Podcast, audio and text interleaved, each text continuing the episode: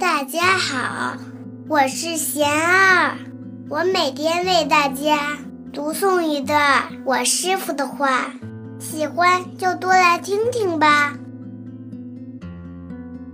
走出孤独，我师傅说，我们习惯了向外看，习惯了观察别人的过失，习惯了反驳别人。因此，总是活在人我是非之中，总是保持一触即发的备战状态，像一只随时随地会竖起千刺的刺猬。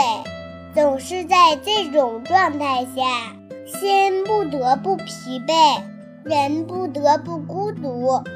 所以，我们需要去调整。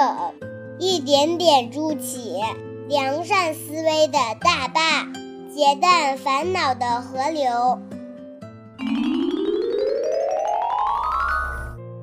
我师傅还说，觉得孤独是因为心中只有自己，总是想着自己的愁、自己的苦、自己的得、自己的失，觉得他人。都不理解自己，这个我太大了，心中装不下更多人，自然就会感到孤独。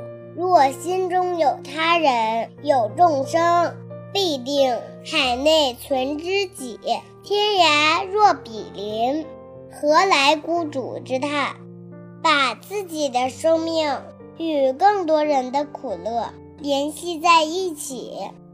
在有限的人生当中，去体现无限生命的价值。一滴水珠融入大海，才会永不干涸。大家有什么问题想问我师傅的，请给贤儿留言，贤儿会挑选留言中的问题，代为向师傅请教。